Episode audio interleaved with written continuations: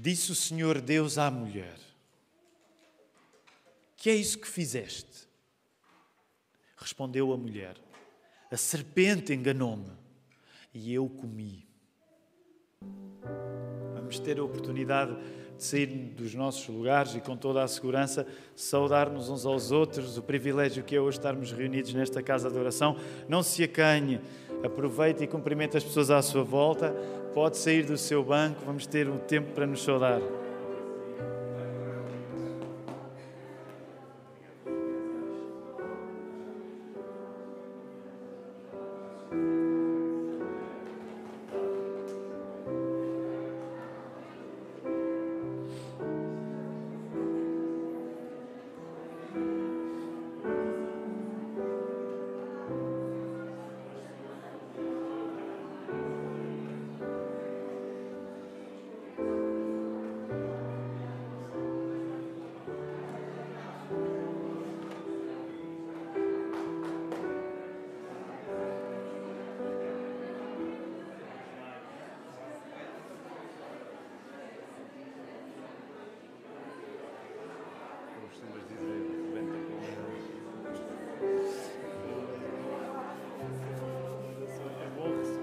Abraço aí, Meiré.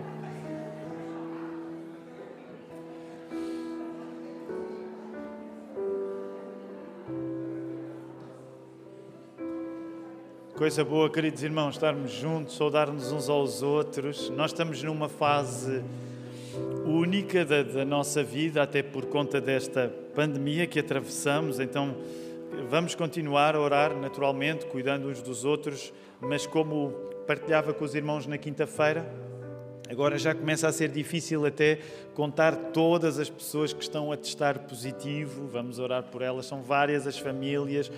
Aliás, agora há esse fenómeno interessante, a qualquer momento a pessoa pode saber que está com Covid, até durante o culto pode acontecer. Um, embora espero que ninguém esteja a fazer um teste agora, uh, deixe ficar, faça o teste depois. Se agora os seus sintomas já, já passaram, já, já transmitiu tudo. É bom nós estarmos juntos, é bom ainda assim estarmos de porta aberta. Nós já tivemos um primeiro turno às nove e meia, este é o segundo turno. Portanto, não esqueça que esse, esse é uma das bênçãos que Deus nos tem dado ao longo de 2020 e 2021 e agora em 2022. Apesar de todas as limitações, nós acreditamos naquilo que o Senhor Jesus disse na Bíblia, que nada é mais forte do que a igreja. Portanto, não há nada que consiga fechar a igreja. Nós acreditamos nisso.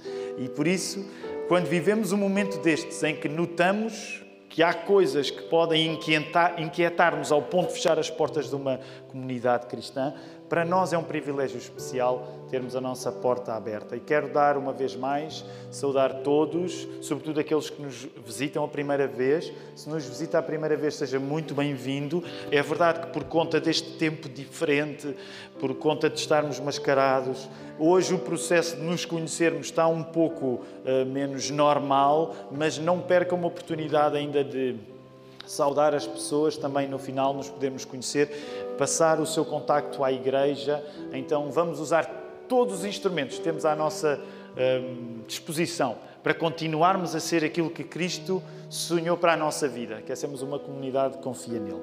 A mensagem que eu vos quero pregar nesta manhã chama-se Cristo e a Guerra dos Sexos. Cristo e a Guerra dos Sexos. Só não achará estranho quem já está na Lapa e sabe que não é raro os títulos dos sermões serem um pouco estranhos. Uh, e o que é que eu quero pregar ao trazer-vos um título como este, Cristo e a Guerra dos Sexos? Nós vivemos tempos estranhos, acho que podemos dizer assim, porque por um lado há quem deixe de acreditar que homens e mulheres são diferentes. A estranheza do nosso tempo pode ver-se pelo facto de hoje há quem acredite que homens e mulheres não são diferentes. Hoje, eventualmente, até acredito quem não acredita em que haja alguma coisa como um homem e como uma mulher. No outro extremo, nós assistimos a assim uma espécie de recuperação de separações arcaicas entre homens e mulheres, que julgávamos já terem sido eh, esquecidas na bruma dos tempos. Então, os tempos hoje são estranhos em grande parte porque, por um lado, há quem não acredite que haja diferenças entre homens e mulheres, e por outro, há quem esteja a querer afirmar estas diferenças entre homens e mulheres de uma maneira até arcaica.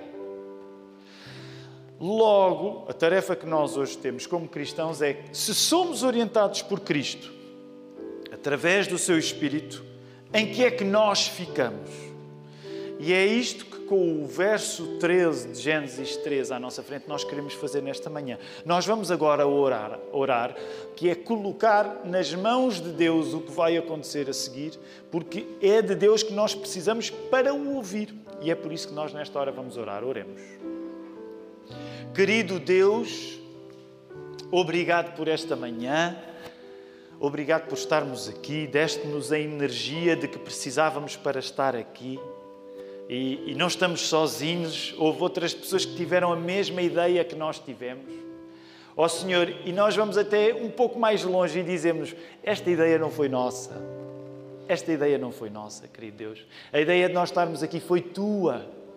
Por isso nós acreditamos que estamos a cumprir um plano divino só pelo facto de termos vindo a esta casa de oração. E quando nos lembramos que somos apenas uma casa de oração, mas que pela cidade fora há outras igrejas, pelo país fora há outras igrejas, pela Península Ibérica, pela Europa, pelo mundo inteiro há outras igrejas, nós ficamos emocionados. Como é que tu nos chamaste para uma para uma aventura destas, de confiarmos em Ti em todo o tempo.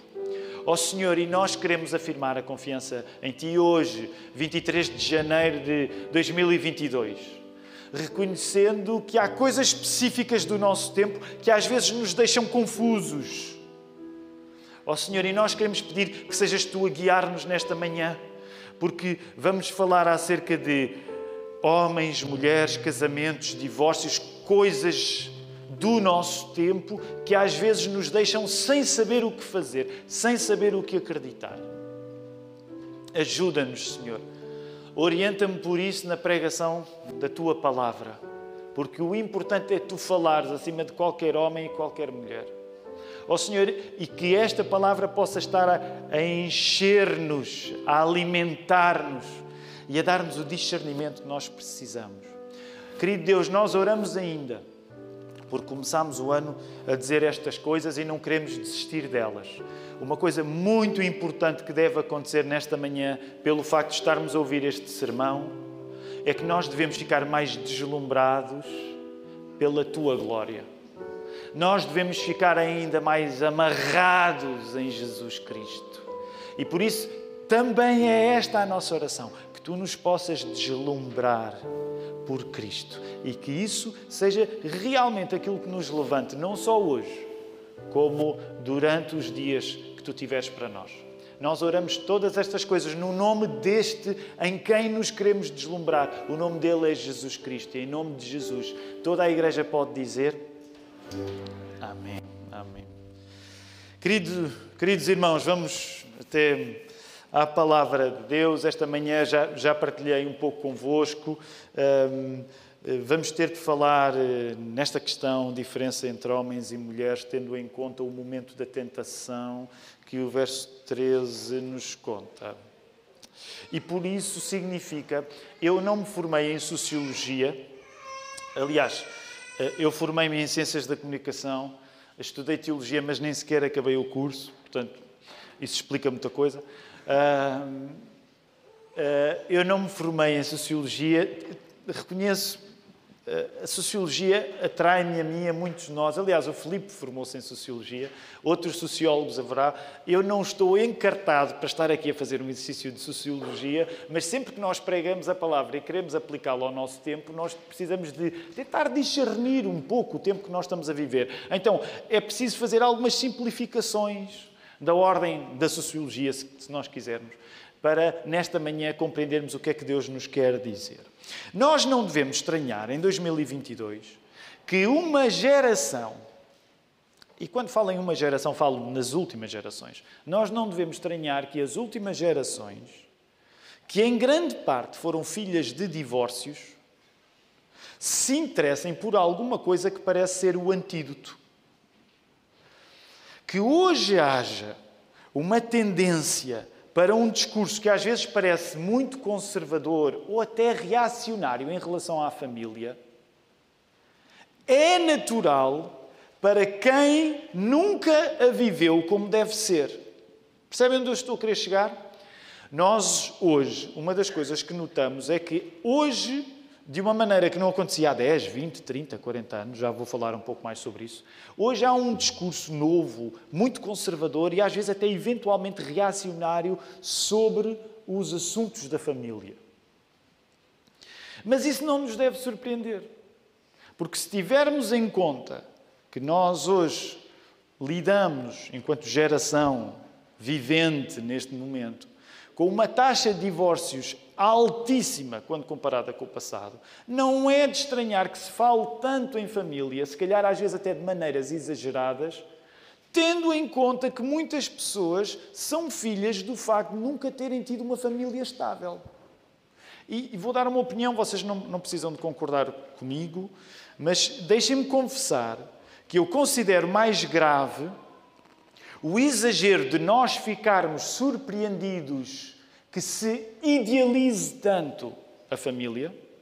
Concordam comigo? Nós vivemos hoje um tempo que, que, que, idealizamos muito a família. Estamos tão preocupados em ter famílias boas que exageramos, às vezes, na imagem perfeita que queremos dar das nossas famílias. Dou sempre o mesmo exemplo, porque é um exemplo muito visual que é, por exemplo, para quem está nas redes sociais e, sobretudo, nas redes mais visuais, como o Instagram, é muito fácil eh, eh, eh, cruzar-se com. Nós nunca fomos tão profissionais a projetar uma imagem perfeita acerca das nossas famílias. É aqui que eu quero chegar. Concordam?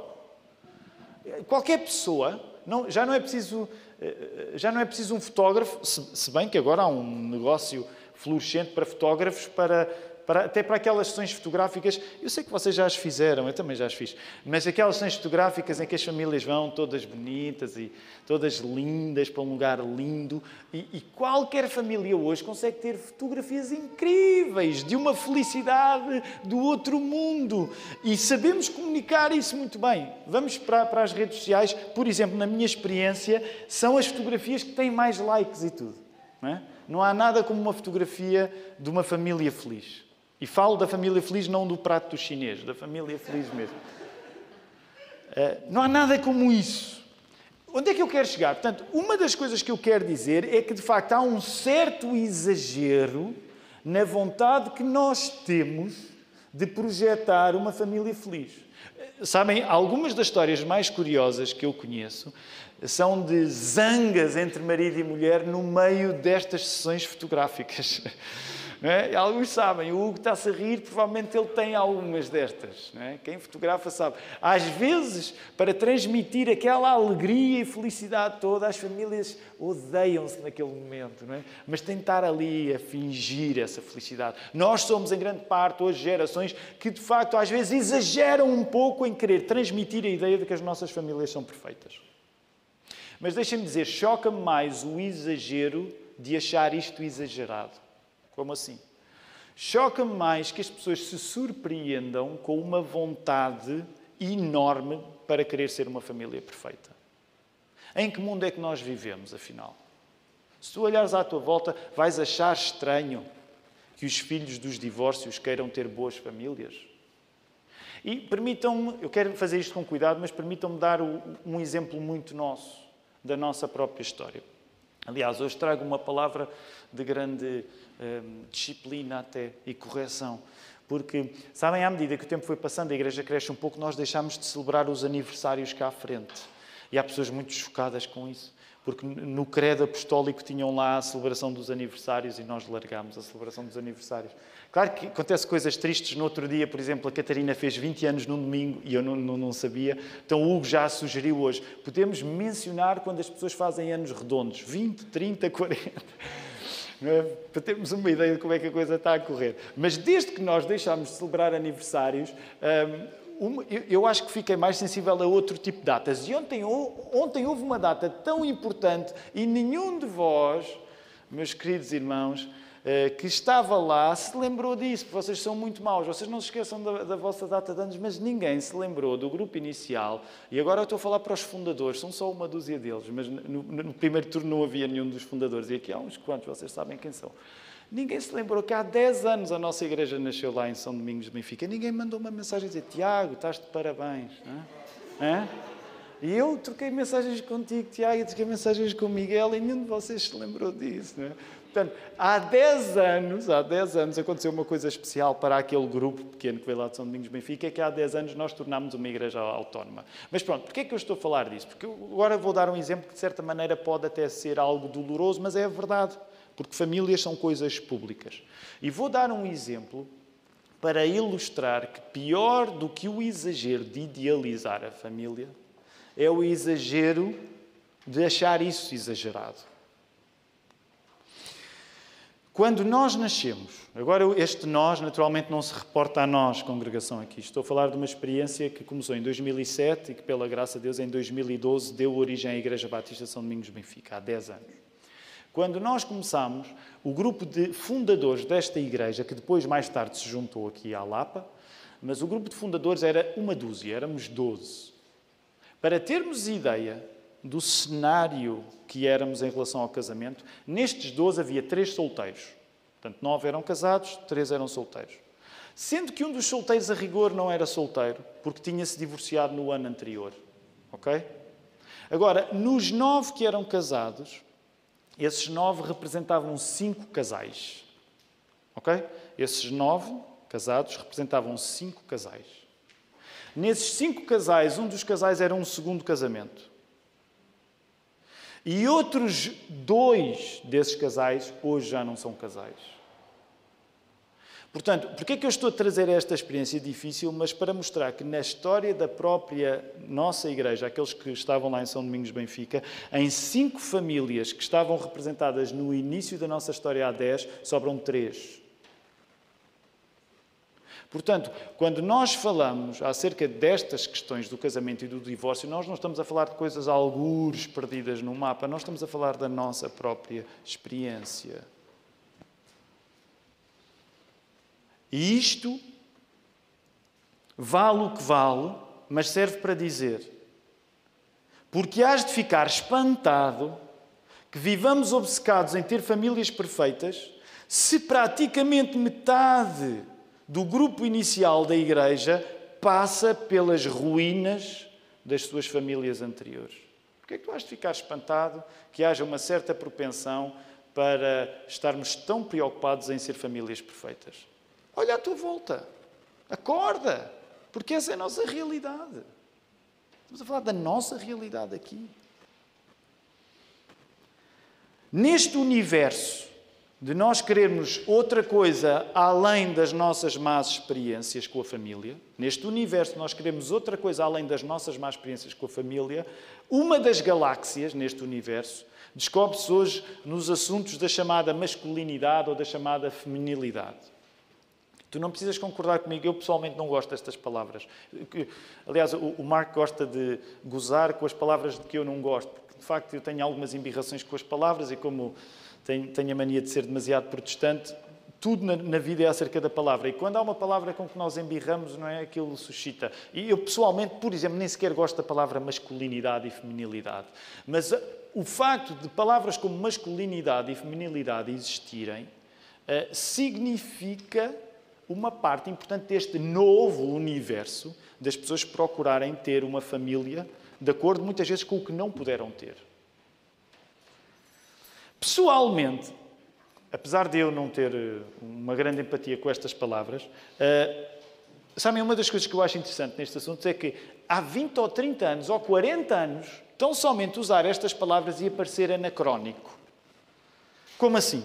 Deixem-me dar um exemplo, quero ser cuidadoso neste exemplo que eu vou dar, porque novamente estou a simplificar, as coisas não são iguais para toda a gente, mas, uh, por exemplo, a geração dos meus pais. A geração dos meus pais, portanto, está ali na casa dos 70. Os meus pais andam nos 70.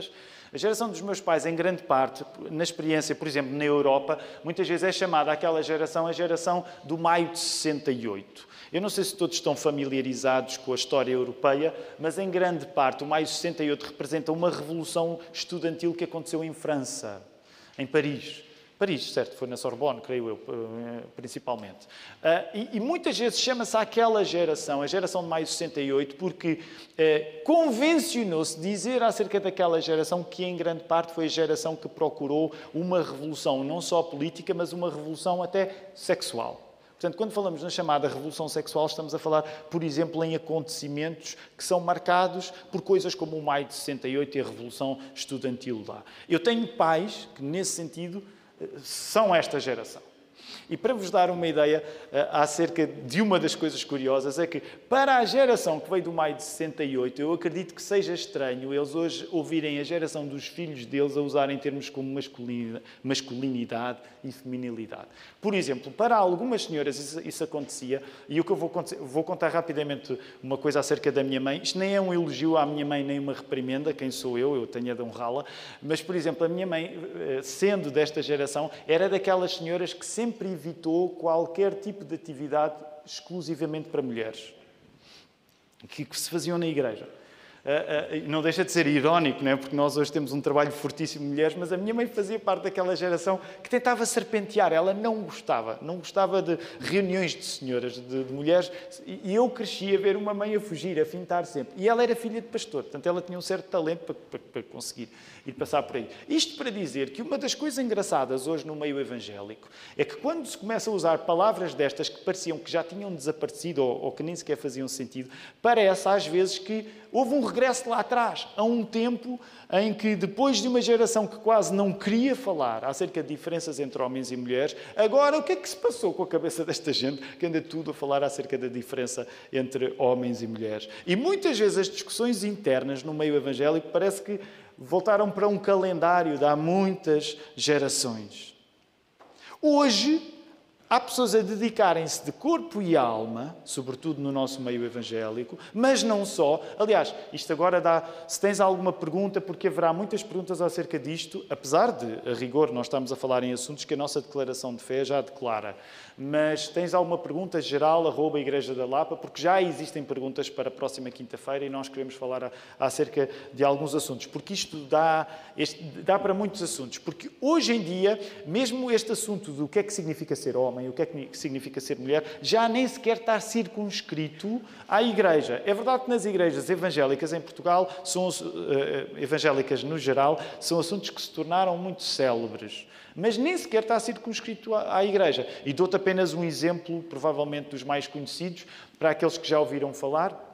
E eu tenho beneficiado de ler este homem, por exemplo, para aqueles que gostam de ler o psicólogo Jordan Peterson, ele representa fora da igreja, mesmo que seja uma pessoa interessada pelo cristianismo, a aproximar-se do cristianismo, mas ele representa hoje a pertinência do assunto da, da, da, chamada masculinidade fora da igreja. Portanto, hoje há pessoas fora da igreja a quererem perceber o que é que significa eu ser um homem e o que é que significa eu ser uma mulher. Apesar da minha embirração com algumas destas palavras, hum, é importante afirmar uma coisa que eu gostaria de ser muito claro nesta manhã. Já vamos voltar ao texto. Querer compreender o que Deus pede de mim, enquanto homem ou enquanto mulher, é uma amostra de maturidade num cristão. É sinal de que eu sou atento à Bíblia. Logo nos primeiros capítulos, e o Mark, ainda na semana passada, levou-nos de volta para o capítulo 1. Acontece no capítulo 1, capítulo 2 e no capítulo 3. E acontece ao longo de todas as Escrituras. Por isso, deixem-me dizer isto até de uma maneira mais uh, taxativa. Cristãos que tomam o plano que Deus tem para nós, independentemente das diferenças que há entre homens e mulheres, não podem ter a expectativa de uma fé adulta. Vou voltar a repetir. Se tu queres ter uma fé adulta, tu tens, se és homem, tens de perguntar o que é que significa seres homem aos olhos de Deus. Porque não é a mesma coisa ser homem do que ser mulher. Portanto, cristãos que acham é indiferente eu ser homem ou ser mulher, Deus tem um plano para mim. Não, isso é sinal, permite-me dizer, isso é sinal de imaturidade.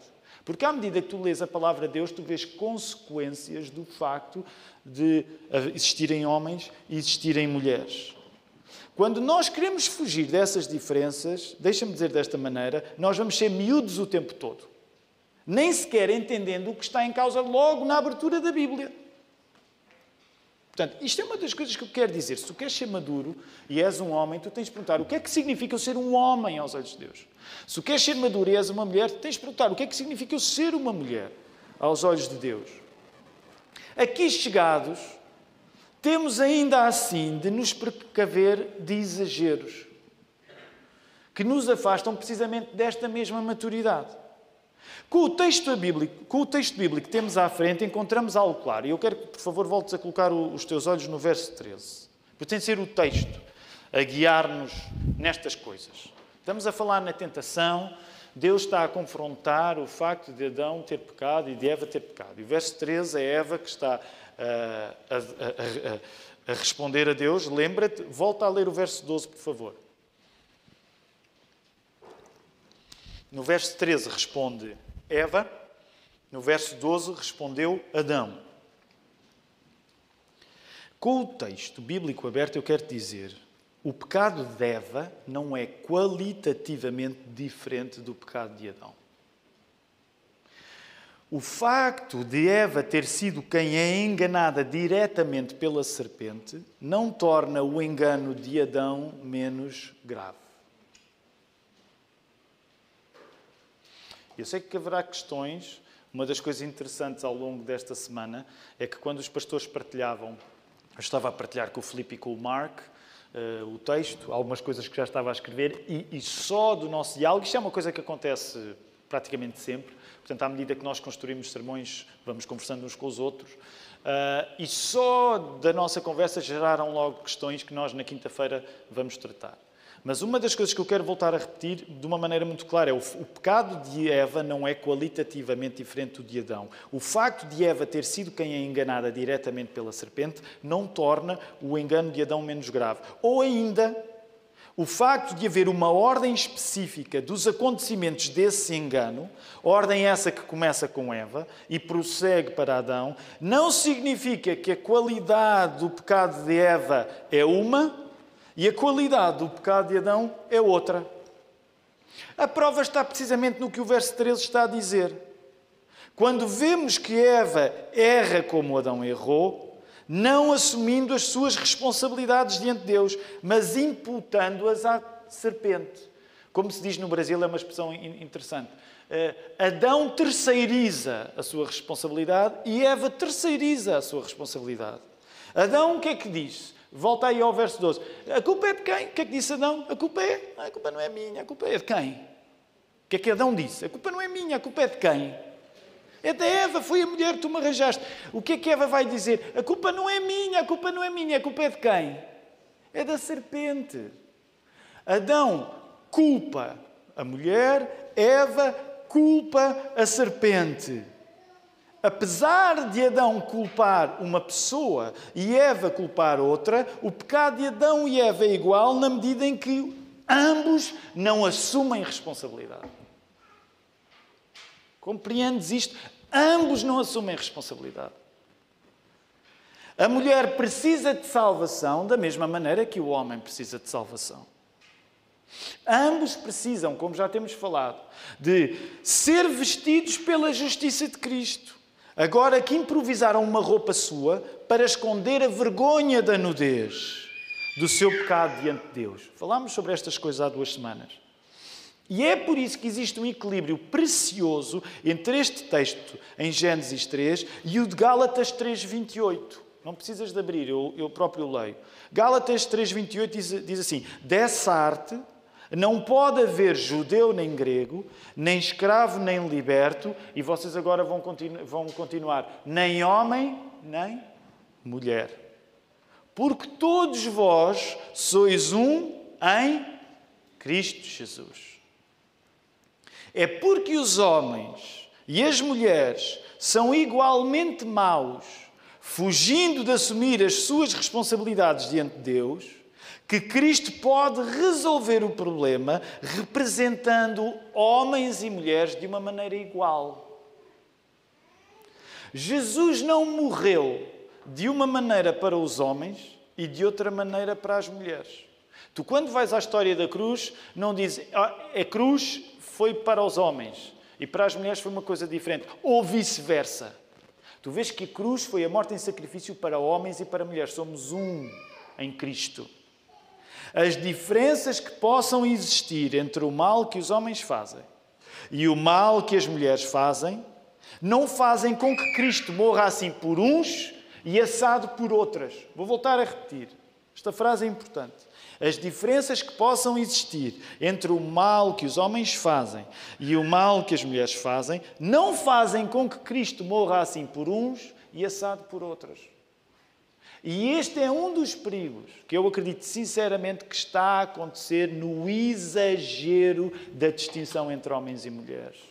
Podendo não ser a intenção de muitas de, das pessoas que caem neste exagero, mas muitas vezes o que está a ser subrepticiamente, como é que se diz? Subrepticiamente. Subrepticiamente, calha bem porque é a serpente. Subrepticiamente está a ser sugerido é haver uma distinção tão grande entre homens e mulheres que parece que para Jesus tratar do assunto dos homens tem de fazer uma coisa e para tratar dos assuntos das mulheres tem de fazer outras. Agora, não vou, vamos aproximando-nos do fim, mas eu quero ainda chamar a atenção, a vossa atenção. Por favor, nós estamos no verso 13, mas eh, transversalmente, atravessem com os vossos olhos do verso 14 ao verso 19, só para perceberem, porque há aí uma coisa importante. Nós não vamos falar hoje, isto vai ficar para próximos sermões, mas eu, eu, eu quero mencionar isso. Entre o verso 14 e o verso 19. Nós vamos ter a oportunidade de observar que, de seguida, no confronto que Deus tem com o pecado de Adão e Eva, os castigos que vão nascer do mal que eles praticaram não são iguais. Certo? Por exemplo, repara, a partir do verso 14, Deus vai. vai e respondam, respondam. A partir do verso 14, Deus vai castigar quem? Serpente. A partir do verso 16, Deus vai castigar quem? A partir do verso 17, vai castigar o homem. Por exemplo, e agora estou a fazer um voo alto, ok? Porque na leitura mais detalhada podemos chegar a outras considerações ainda. Mas num voo alto, tu vais notar que o texto nos sugere que homem e mulher não vão lidar no futuro da mesma maneira diante das consequências do pecado deles. Por exemplo, tu vais notar que Eva, Eva terá especial dificuldade em lidar com as questões da família. Ao passo que a ênfase no homem é mais as questões do trabalho. O que é que o texto não te está a dizer? O texto não está a dizer que as mulheres só pecam em questões familiares e os homens só pecam em questões profissionais. Mas o texto está a indicar que, de facto, há padrões diferentes na maneira como nós nos relacionamos com o nosso mal. Não é um texto exaustivo, mas é um texto que sugere aqui algumas distinções. Por isso, os próprios castigos são diferentes. Mas, mesmo tendo em conta que o pecado no futuro pode representar tentações diferentes para os homens das tentações para as mulheres, a sua resolução é igualmente tratada em Cristo. A Bíblia é incrível, meus queridos irmãos, porque é verdade que esta é uma parte negativa, porque Deus está a dar castigos, mas olha aí, olha aí no verso 15 ainda, no meio do castigo no meio do castigo que é dado à serpente, é logo trazida a mensagem da esperança, da salvação em Cristo Jesus. Já topaste? Quando está aí a dizer, porém inimizade, Deus a falar para a serpente, vou pôr inimizade entre ti e a mulher, entre a tua descendência e a descendência dela, e esta, a descendência dela, vai-te ferir na cabeça, e tu vais ferir no calcanhar. E é por isso que nós temos, ao longo de dois mil anos, as representações muitas vezes de Jesus, menino, bebê, pisando a cabeça da serpente. Sabem, uma das maneiras que usamos para classificar o que isto significa é muitas vezes chamar-lhe o proto-evangelho.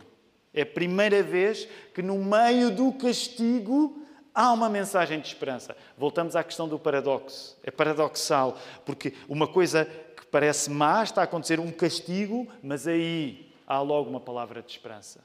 Parece que é mau, mas há coisa valiosa a acontecer ali. Portanto, vamos voltar àquilo que estávamos a falar. Mesmo que haja no futuro maneiras diferentes como o homem vai lidar com as tentações, das maneiras como a mulher vai lidar as tentações, estes problemas todos, quer do homem, quer da mulher, vão resolver-se em Jesus Cristo.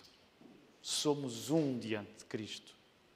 Por tudo isto, eu estou certo nós precisamos de afirmar claramente duas coisas diante destes dois exageros. E não te esqueças, o primeiro exagero é o exagero, ah, não há diferenças entre homens e mulheres, é tudo igual. E o outro exagero é salientar essas diferenças a um ponto que a Bíblia nunca o faz.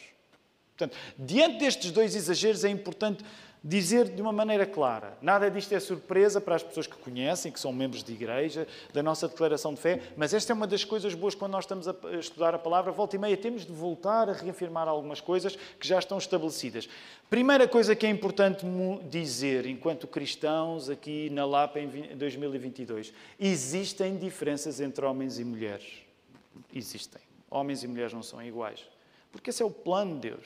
Como o Marco pregou na semana passada, é o plano da bênção essa não igualdade neste sentido. Um homem é um homem, uma mulher é uma mulher. Dizer isto hoje em dia, por todas as razões e mais alguma, ficou complicado. E é importante nós sermos claros e dizer esta é a nossa convicção.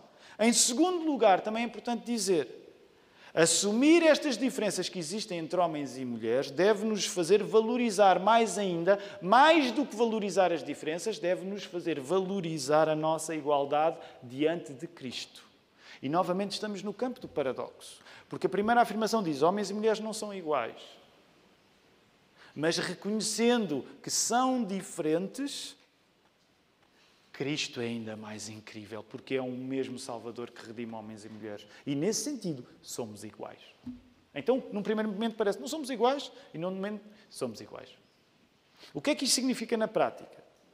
Tiago, desdobra agora isso em implicações práticas. Não é? Muitas vezes estas são as nossas questões e, novamente, se tens perguntas, envia. A nossa Igreja quer reconhecer a diferença entre homens e mulheres no modo que a Bíblia o faz. Por exemplo, qual é o exemplo clássico? O exemplo da liderança na Igreja é masculino, como em casa também deve ser. O que é que isso significa na prática? Nós, de facto, não temos pastoras por causa disto. E sabemos que muitas vezes afirmá-lo hoje em dia pode ser impopular. Aliás, permite-me só até abrir o jogo da minha história, eu não fui educado com princípios claramente complementaristas. Por exemplo, na igreja onde eu fui educado era uma igreja neste sentido mais liberal do que a nossa é. Eu não cheguei a estes princípios porque fui educado neles. E, e aqui posso generalizar, ainda por cima, como estamos a lembrar uh, o nascimento da Igreja Batista São Domingos Benfica, nós chegámos a estes princípios porque foi o caminho que nós fizemos na palavra. E sabem, sempre apanhamos, sempre apanhamos um pouco por estar a afirmar preto no branco uma coisa que em Portugal, no meio evangélico, não é, vamos dizer assim, popular de afirmar. Por exemplo, na questão do pastorado masculino. O facto de acreditarmos que o pastorado pertence apenas aos homens. Não, não fomos educados a pensar assim, mas foi essa a convicção que chegámos com a Bíblia aberta. E deixem-me dizer, meus queridos irmãos, no dia que nos envergonharmos disto, estamos mal. Temos vergonha de dizer o que a Bíblia diz e não nos interessa se somos hoje mais do que fomos na altura. Esta é uma convicção e a Igreja da Lapa não vai pedir desculpa por afirmar isso. De facto, acreditamos que essa liderança deve ser masculina. Porquê? Porque é assim que a Bíblia diz. Ah, mas a Bíblia diz assim porque o apóstolo Paulo. Isso era lá da cultura do apóstolo Paulo. Não era da cultura do apóstolo Paulo, porque, por exemplo, Há muitos textos que nós podemos citar, mas um em particular, Efésios 5, 22 a 33, o apóstolo Paulo, o que ele vai trazer não é um padrão cultural, mas é um padrão espiritual. E ele vai dizer assim: os homens devem estar prontos para. Eu estou parafrasear, vocês conhecem esse texto. Os homens devem estar prontos para se sacrificar pela mulher, pela sua esposa, como Cristo se sacrificou pela igreja. E a mulher aceita esse sacrifício em submissão, como a igreja se submete a Cristo. Portanto, o padrão que nós temos aí não é de uma cultura, ah, aquilo era daquele tempo. Não, é, aquilo é um padrão de uma ordem da existência, da ordem espiritual. E por isso nós, de facto, acreditamos que esta é uma coisa que afirmávamos há 10 anos e continuamos a afirmar agora. Mas, porque há um mas, tendo em conta a muita loucura que hoje anda a acontecer por aí, e permitam-me fazer esta, esta generalização. Porque nos países onde há mais evangélicos, o que é que geralmente acontece quando há mais evangélicos? O que é que vocês acham que acontece quando há mais evangélicos? Quando muitos evangélicos estão juntos, o que é que pode acontecer eh, de não positivo? Hã? O que é que nós evangélicos somos bons quando estamos muito juntos? O que é que acontece com o evangelho? A correr bem, louvamos. Não é? Louvamos. A correr bem, louvamos. A não correr bem, o que é que os evangélicos são bons a fazer? Dividimos-nos. É verdade ou mentira? Quando os católicos querem dizer mal de nós, o que é que eles dizem? Ei, para vocês é uma confusão, uma igreja ali, uma igreja acolá. De facto, uma coisa que acontece, que é da ordem do senso comum, é que quando há muitos evangélicos é mais fácil haver divisão. Em países como os Estados Unidos há muitos evangélicos. Em países como o Brasil há muitos evangélicos, há muita confusão. E há discussão, permitam-me dizer, com todo o amor, Marco, que tenho pelos Estados Unidos, irmãos do Brasil, com todo o amor que tenho pelo Brasil, mas há muita discussão biruta mesmo. Há coisas hoje incríveis que estão a ser defendidas como uma reação excessiva no campo complementarista. Eu ouço gente formada, educada, e, e, e a, a única coisa que eu vou destilar hoje, que vou desabafar, mas eu já vi, a partir da posição que nós temos, coisas incríveis, tristes a serem defendidas. Hoje em dia há pessoas, eventualmente, a dizer que as mulheres nem sequer deviam tirar cursos superiores. Isto é ridículo, é chocante. É absurdo. Então, nós queremos ser claros a dizer o que a Bíblia diz, mas não podemos cair em exageros em coisas que a Bíblia nunca disse. E parece que estamos a forçar o passado agora no século XXI. De maneira nenhuma, nós acreditamos que é a palavra que tem de nos guiar. Quero terminar dizendo isto. Nós não acreditamos nesse sentido que há uma diferença qualitativa entre homem e mulher. Quando eu agora digo qualitativa, as palavras aqui nem sempre nos ajudam. Qualitativa no sentido, não há uma diferença de dignidade. Portanto, aquilo que nós queremos investir na educação de um rapaz é aquilo que nós queremos investir na educação de uma menina, mesmo que nós eduquemos o rapaz a assumir determinadas responsabilidades e a menina eventualmente a, assumir responsabilidades que possam ser diferentes. Mas nenhum de nós que, passa, que passe pela cabeça no século XXI estarmos, por exemplo, diante de uma menina a educá-la com um padrão inferior do que temos com os rapazes. Isto não faz sentido nenhum. Então, para terminar, quero dizer-vos isto. Não sendo o Evangelho uma mensagem de distinção entre homens e mulheres, o que é que é o Evangelho? Que é que é o Evangelho? Se tiverem rapidamente resumir, o que é que vocês diriam que é o centro do Evangelho? Qual é a mensagem do Evangelho? O que é que salva pessoas? É o facto de homens serem homens e mulheres serem mulheres? É isso que salva pessoas? Então, o que é que salva pessoas? O que é que tira almas do inferno? O facto de Jesus ter morrido e ressuscitado. O Evangelho é Cristo, não é as distinções que existam entre homens e mulheres. Então, não sendo uma, o Evangelho uma mensagem de distinção entre homens e mulheres, nenhuma alma se salva quando nós vamos dizer homens são homens e mulheres são mulheres. Nenhuma alma se salva por ouvir isto. Mas almas salvam-se quando nós sabemos que Cristo venceu a morte. Então, não sendo o Evangelho uma mensagem de distinção entre homens e mulheres, mas devendo o Evangelho produzir essa distinção com graça, cabe a cada crente assumir a responsabilidade e assim viver na igreja, na casa e em todo o mundo. Os pastores, por exemplo, não têm a tarefa de viver a vida de cada família. Cada família, quando ouve a palavra pregada, ouve o princípio e vai proceder de acordo com isso. É o que faz da nossa, da nossa igreja uma igreja que, acreditando nestas coisas, não significa que elas são iguais em todas as casas. Não há um processo de padronização familiar na Igreja da Lapa. Se fores à casa da família Cavaco, é assim, na casa da família Souza será parecido, mas diferente. O mesmo na família Busram, na família Moura, por aí fora. Porque nós acreditamos precisamente que é o Espírito que depois guia cada família quando a palavra está aberta. Portanto, que a nossa oração final, nós vamos ainda entoar um último cântico, mas que a nossa oração final seja precisamente que o Senhor nos ajude a escolher a paz de Cristo sobre a guerra dos sexos. Isso não nos coloca num lugar confortável, porque afirmar o Evangelho traz sempre oposição, mas coloca-nos no lugar que é o lugar em que somos conduzidos pela paz do Senhor Jesus e não pela guerra dos homens com as mulheres. Que o Senhor nos possa ajudar. Vamos ficar de pé, vamos louvar o nome dEle.